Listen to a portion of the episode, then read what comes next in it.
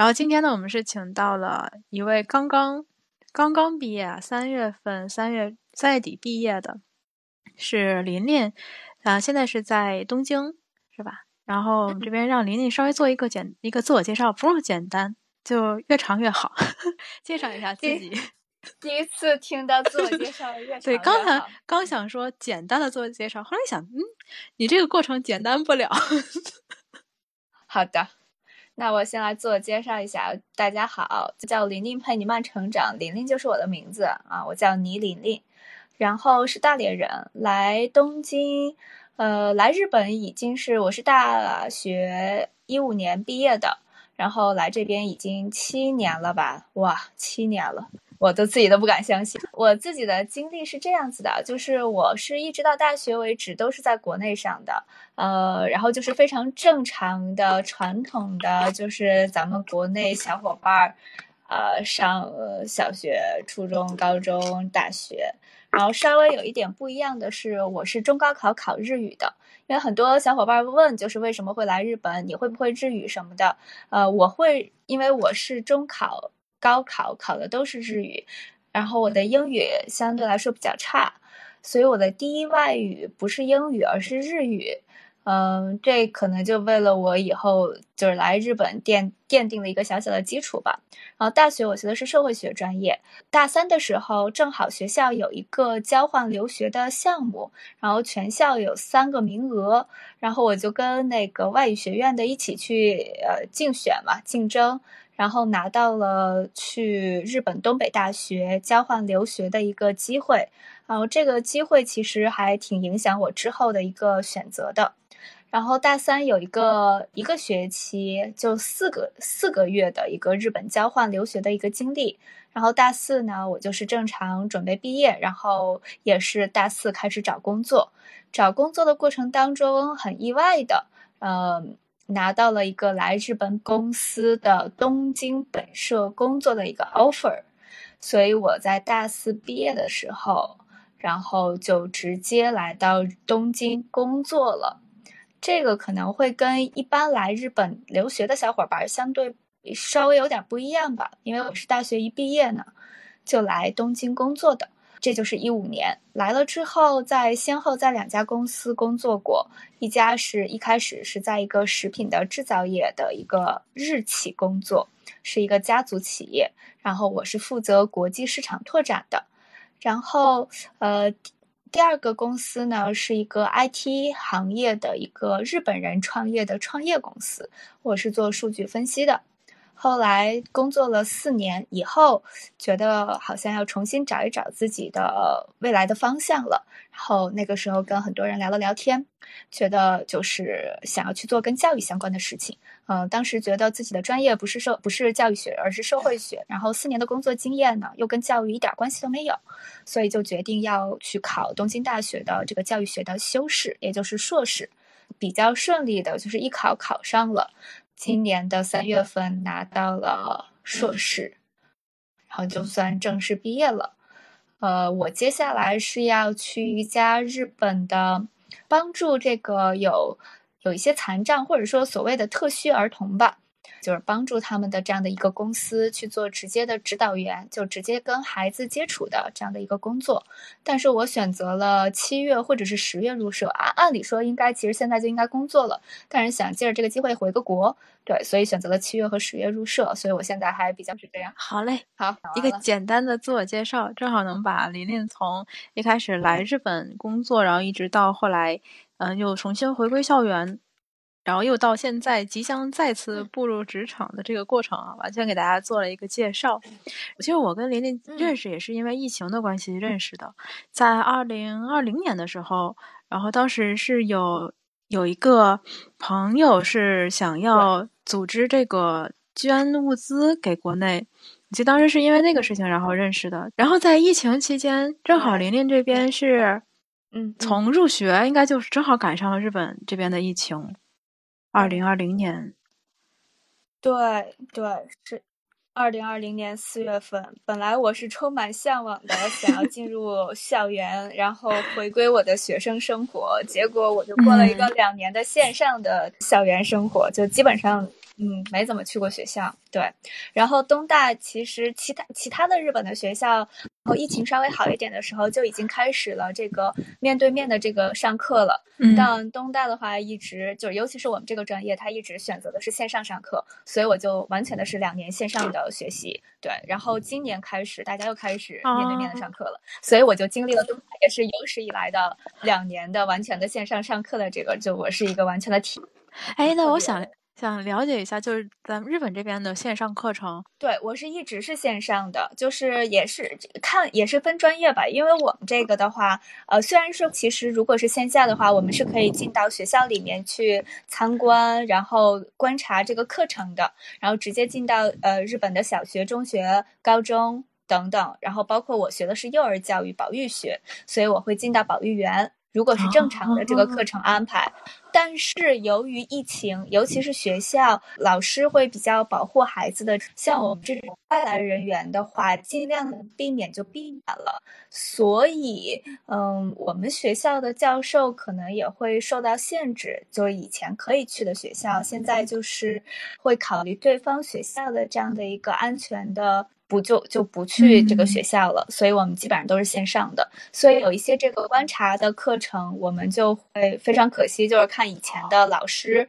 在现场拍摄的录像，然后会看一段录像，嗯然后现场我们我们再在线上实时的去进行交流的，就是这个线上课程也是类似于这样的直播的。因为我知道有一些学校，呃，老师他们的会选择一个录播，就是说你什么时候上这个课都行，然后我把这个录录下来，然后你自己看，这个就会跟那个课堂有更大的这个区别。但是东大的这边的所有的课程，呃，我上过的教育学专业的所有的课程，全部都是直播的形式，就是老师和同学是同时在线的，然后我们只不过是把从线下的这个课堂移到了线上的这个 Zoom 的会议室，然后上课的方式方法都是一样，然后有小组讨论，也有老师的提问，也有同学之间的这种讨论，嗯，是这样的一个形式，对，都是一些及时的，有一些及时的互动，嗯。感觉还是就是虽然是搬到了线上哈，但是讨论什么的也也依旧都有，还是挺好的。那学校里面的，比方像图书馆什么的，都是正常使用的吗？哦，对，图书馆什么的都是正常使用，但是，呃，因为你看，像我就是第一年的时候是从早上到晚，我没有时间出门啊。就是上课的时候，我不可能去学校，因为要在家里面保持这个网络的稳定性，要不然你可能一早上你就要去跑到学校里面，然后上一整天的课，对，是这种，所以我。呃，可以去，但是我没有机会，也没有时间去，可能只会选择周末的时间。如果要去借资料的话，只能选择周末的时间去。对，然后呃，之前的图书馆，当然这个对我们是没有什么影响的，我们是可以正常使用。但之前的图书馆呢，是针对毕业生，就是从东大毕业的所有的人，以及有一些校外的人，他去呃去申请的话，他是可以进到图书馆里面，可以去阅览去看的。但是因为这都取消，你像我们以前的时候，我自己申请那个研究生阶段的时候，我会给那个教授发消息，就是说我想申请您的研究生，嗯然后可不可以去研究室跟您那个聊一聊啊之类的，就可以不可以见嗯面？然后一般教授都会很，如果他他有这个招生名额的话，嗯他是愿意让你过来，然后亲自来聊一聊的。然后现在这个疫嗯情的阶段，如果你刚才说就是校外人不好进的话，那是不嗯是？对于我们这些想申请研究生的这些留学生来讲的话，是不是也嗯有就没有办法进来？东大这边我不知道其他的专业如何啊，就是这边的教育学专业是不让你跟老师提前做联系的，哦就即便是研究生，对，他是呃。就是不建议你跟老师联系。研究生的话，可能你需要跟老师有一个内诺之类的这样的东西，需要你发你的研究计划书。但在疫情之前，也都是通过这个邮件进行的。因为东大的老师，嗯，经常会有人说，因为他们不缺学生，嗯他们不缺学生，然后他们也不会有这方面自己呃，然后而且他们事实上是真的很忙，不是说这是一个理由和借口，说我很忙，我不。没时间管你，是因为他们真的很忙，因为他们自己要做科研，然后要上课，同时还会跟有一些政府组织，然后其他的这种学会去做这种国呃，还有国际上的这些交流，所以每个老师真的都是特别的忙。你很难有机会说可以直接见到这个老师，然后给他让他给你三十分钟的特别特别难的一件事儿，嗯，所以之前就很少，都是通过邮件。然后如果他对你的这个研究不感兴趣，可能连回邮件都不回了，甚至有的时候他其实是看不到你的邮件的，因为发的人太多了，他每天收到了太多太多的邮件，对，嗯，所以对，这也是一个因为。有一个名牌大学的这个名头在外面，然后老师每个人他们的身份都会有很多多种多样的身份，所以他们呃对于学生的这这方面科研的指导什么的，相对来说精力就会少。哎，最开始琳琳你在这边申申请这个没有这个研究生，就日本这边研究生阶段就是直接是修士是吧？对，就是这个叫职考对吧？就是就直接考修士。其实挺难的，嗯，据说挺难的。当时也是因为不了解、不不清楚，然后初生牛犊不怕虎吧，就想试一次。然后另外一个是也没有那个时间和精力去以研究生的那个身份再去读一年，因为需要一边工作，我我是一边工作一边备考的。然后又因为外国人的身份，我必须要工作。就我必须要保证我有这个签证，保保证我的这个商业签，呃，工工作签证，然后我必须要一边工作一边去考试，所以我没有机会去在在比如说有一年的时间，然后可以做一个备考或者怎么样的，没有这个机。但是我当时我是一九年的九月份考试的，然后一九年的二三月份决定考试的，所以其实我是有。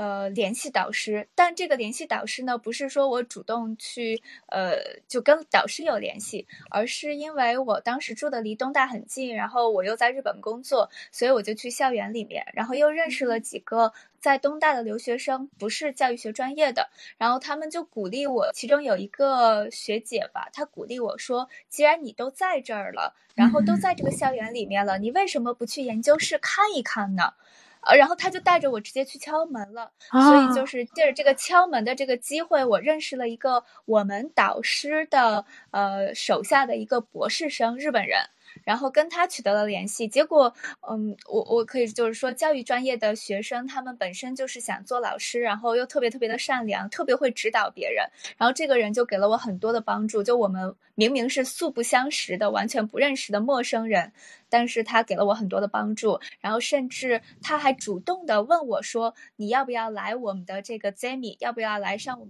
呃来我们的这个研讨会看一下？”然后这样我就有机会跟老师见面了。但是我只是参与了一次课堂，我没有跟老师有讲话的机会。就是那个日本人前辈说：“哎，你可以跟老师做一下自我介绍。”但我们老师说：“哦，对不起，我很忙，我要走了啊。”我知道啊，你加油，加油，好好考试。我当时还挺难过的，但后来想一想，是没没有任何关系的，就是因为老师那个时候，一个是他很忙，他接下来有课有会，还有一个就是你跟他那个时候，即便是自我介绍，也没有任何作用，因为你必须要考过那个第一次的笔试，才有机会去面试，所以你即便跟老师认识了，你笔试不通过，那也没有任何办法，对，所以他不跟你联系，或者是。不了呃，不去跟你这个挨一下子，不去跟你这个呃讲话，其实也很正常。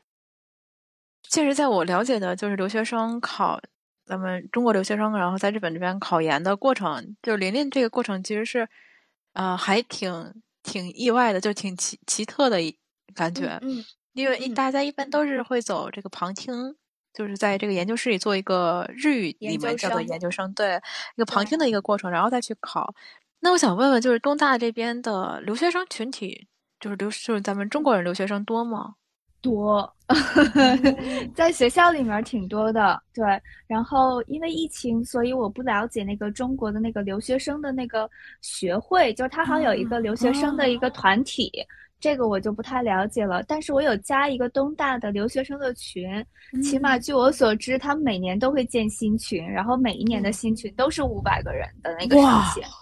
里面有没有那么多人？实际上他是上一届的还是这一届的？都是呃，也许也有混在里面的。但是人很多，倒是很多。因为走在学校的路上，你听学生的那个，你你可以经常可以听到中国人学生然后在聊天、讲话什么的，嗯，挺多的。他感觉可以给现在直播间里面，然后想考日本研究生的这些小伙伴们。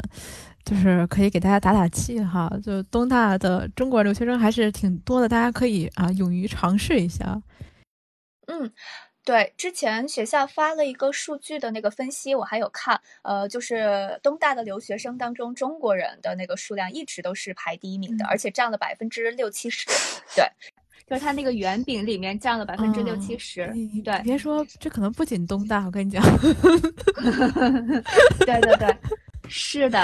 呃，然后但是在这个里面的话，还是修士，就是我们说的这个硕士的人会比较多，本科的话一下子就会特别少。可能只有几百个人、几十个，一共可能只有几百个人，然后他只有百分之几的这样的一个比例。大部分的留学生都是以修士、硕士的这个身份进来的。嗯，哎再跟我们聊一聊，为什么林林当初选择了教育这个专业呢？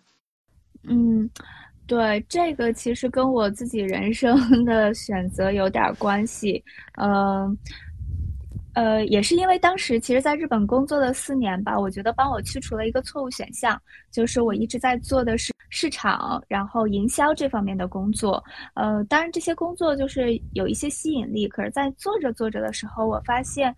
好像不太对，就是好像它跟我。之后想要过的这个生活或者想做的事儿不太一样了，然后那个时候其实我是陷入一个非常焦虑的一个阶段，就是因为焦虑，然后才开始去去想自己应该要做什么。后来我就通过跟各种各样的人去聊天，然后包括我回国了呃一个月，然后去见了老师、同学什么的，聊天了之后，我发现就是我一直其实对教育是感兴趣的。包括我从高中到大学，一直也做过这个志愿者的活动。然后参加志愿者的时候，经常会跟小朋友做有接触。然后每次这些活动，其实会让我觉得特别的开心。就是我只要参与在里面，我甚至都不需要他跟我说谢谢，我就会觉得很开心、很幸福。就跟他们在一起的，跟小朋友在一起的时间是最最开心的。然后包括在日本。嗯，来了之后，我有去参与一些，呃，就是这边的中国人、华人的孩子的这个中文教育的这件事情，然后我也会觉得特别有成就感，嗯，然后觉得这件事情特别特别的有意义，对，然后我就决定想要去做，今后想要去做跟教育相关的事儿，嗯，主要就是因为喜欢，然后，嗯，每次想到这个事儿。甚至都会被感，就是会鼻头一酸，会很感动。然后我觉得这个就应该是自己之后想要做的事儿。什么样感觉？就是我以前也是在学校教过一段时间，但我教的是中学生，就他已经很大了，中学生。然后，然后我当时的宿舍的舍友，他就是去了幼儿园，就是幼儿园工作。然后他去幼儿园第一年就基本上就每周都会跟我哭。啊，嗯，对对对，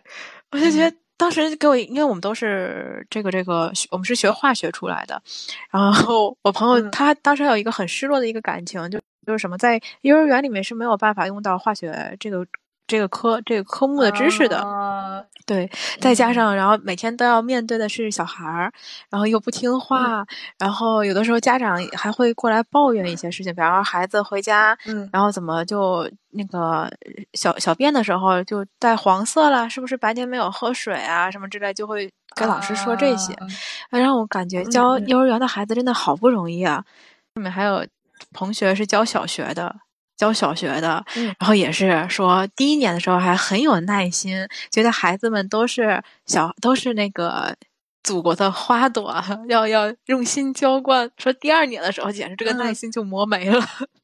嗯，就是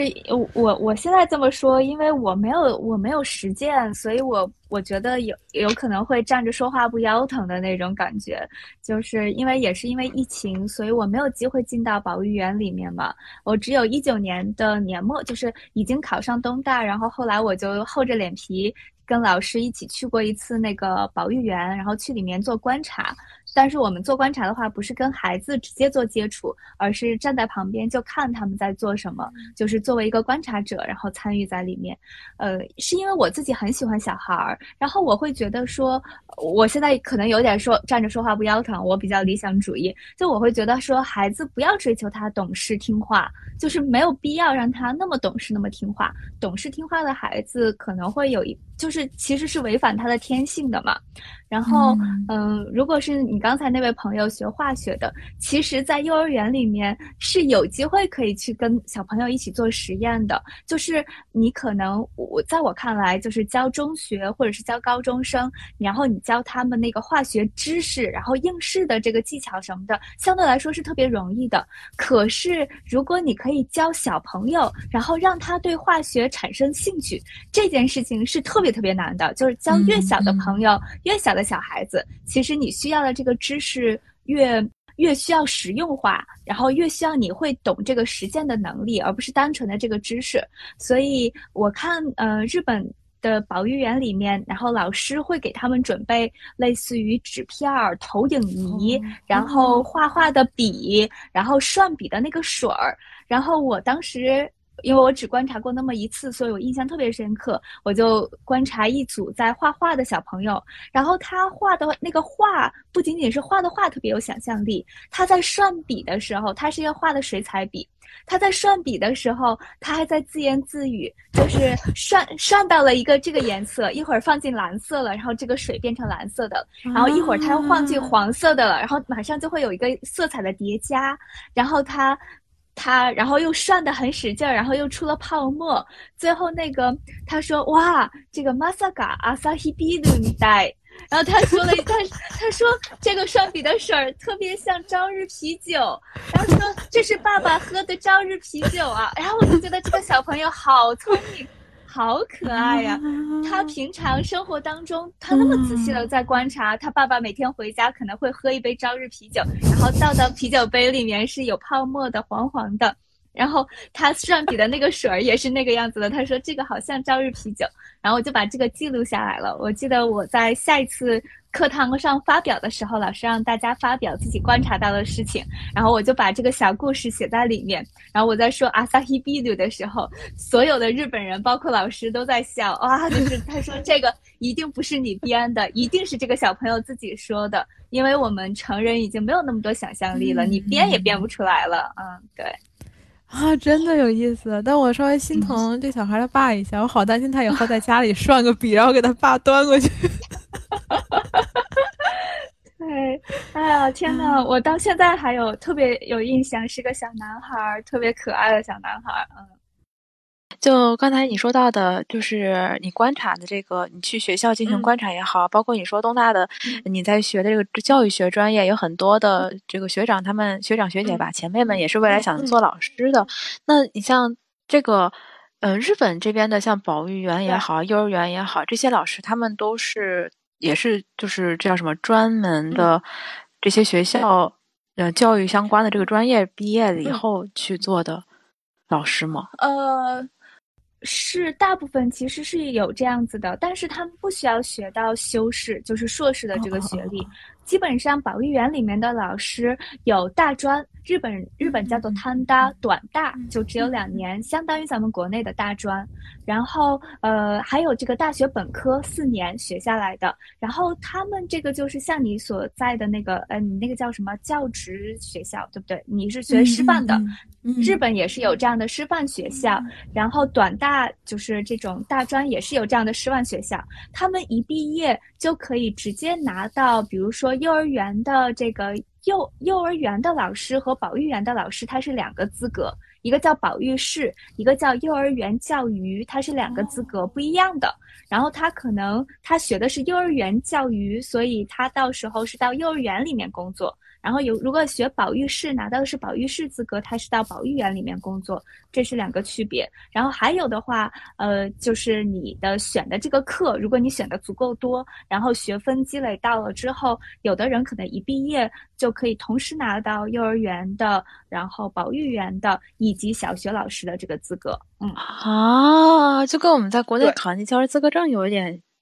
类似。对对对，需要教教师资格证。对，没错。嗯。日本的情况是这个样子的，就是，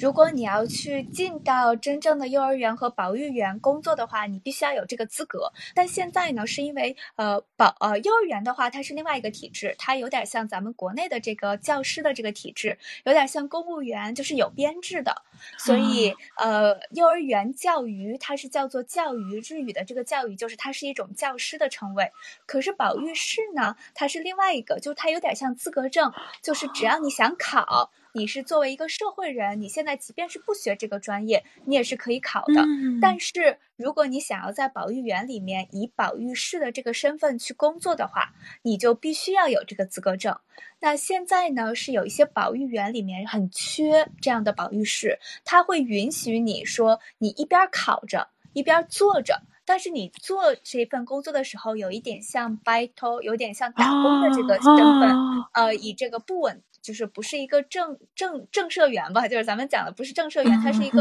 呃边缘的这样的，不是属于这个保育员里面的这个工作的人员。嗯，他是属于一边打工，然后一边考。只要你考上了，你就可以转正，然后以这个身份去工作。所以有一些呃，现在其实岁数比较大的，可能有的人三三十岁了、四十岁了、啊五十岁了，他突然很想在保育园里面工作，那他就去考一个保育士，然后他就可以找工作了。嗯嗯嗯，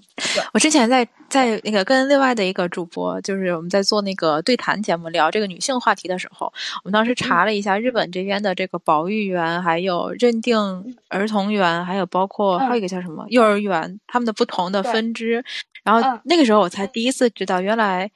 保育员是属于什么后生劳动省管辖。对对。然后幼儿园和认定儿童园，认定儿童园是两个两者中间那种综合型的是吧？然后幼儿园是属于教育部门管辖的。对。哦，原来是这样分的。哦，对，是的，嗯，因为日本这边，所以保育园里面，他们都说保育园里面是呃教你生活习惯的，他不管你学习。幼儿园里面呢，他只管你学习，他不管你其他的。所以很多送，如果你想把孩子送到幼儿园去的话，首先他是三岁以上才收，另外，嗯，你必须基本上你属于你必须要全职母亲，全职的这个呃。就是完全是为了孩子的这个东西，你倒是可以去，因为他早上八点八点九点钟送过去了，他下午两点就放学了，就是幼儿园两点钟放学，你两点必须要去接他，然后如果你还要给孩子报什么兴趣班什么的，你还要去接孩子，然后送到兴趣班什么的，然后幼儿园里面有的幼儿园他不提供饭，你妈妈每天早上还要给孩子做便当。带到幼儿园去，然后他去吃。然后幼儿园里面还经常有一些活动，必须要家长参与的。所以就是说，如果你是一边工作一边想带孩子的话，基本上大家都会送到保育园。保育园呢，它就是零岁开始就可以送了，就孩子最小是两三个月，甚至就可以送过去了。马上回到公 公司里面工作的话，所以很多妈妈她们就在怀孕的时候就会去排保育员和幼儿园，有一些特别有名的幼儿园，你必须要提前去排，怀着孕就要去排了。对，然后保育员的话，零岁到六岁的孩子都可以去送，然后他会有不一样的班级，然后每个班级老师对待孩子的这个比例也是不一样的，越小的零岁的。可能是一对一或者是一对三，最多是这样子，一个老师管三个孩子。但如果是到了三岁、四岁、五岁这个班级的话，一个老师可能就要管二十个孩子，嗯，二十个或者是十几个孩子。对，是不太一样的。但是他不管你学习数学、语文这些，你在幼儿园、你在保育园学不到，去了就是玩儿，跟小朋友换着花样玩儿，然后带着出去去公园儿，在房间里面画画、折纸、捡小石头，弄一个什么贴画这些的，嗯。啊，所以才有了中间的那个认定幼儿儿童园，是吧？对，认定儿童园的话，也是最近才开始兴起的。然后就是想要把两个两者结合起来嘛，一个是扩大这个孩子，比如说幼儿园它只能三到六岁，然后认定幼儿园的话，其实是可以零到六岁。但目前其实日本还没有做到一个很好的统一，就很好的结合，所以就是它现在有点乱。就是虽然它是兼顾两者有一些优势，但两者的这个弊端也同时显现了，然后它管理上也会有点乱。嗯，对，就是相对来说会反正就各取所需吧。嗯嗯，对。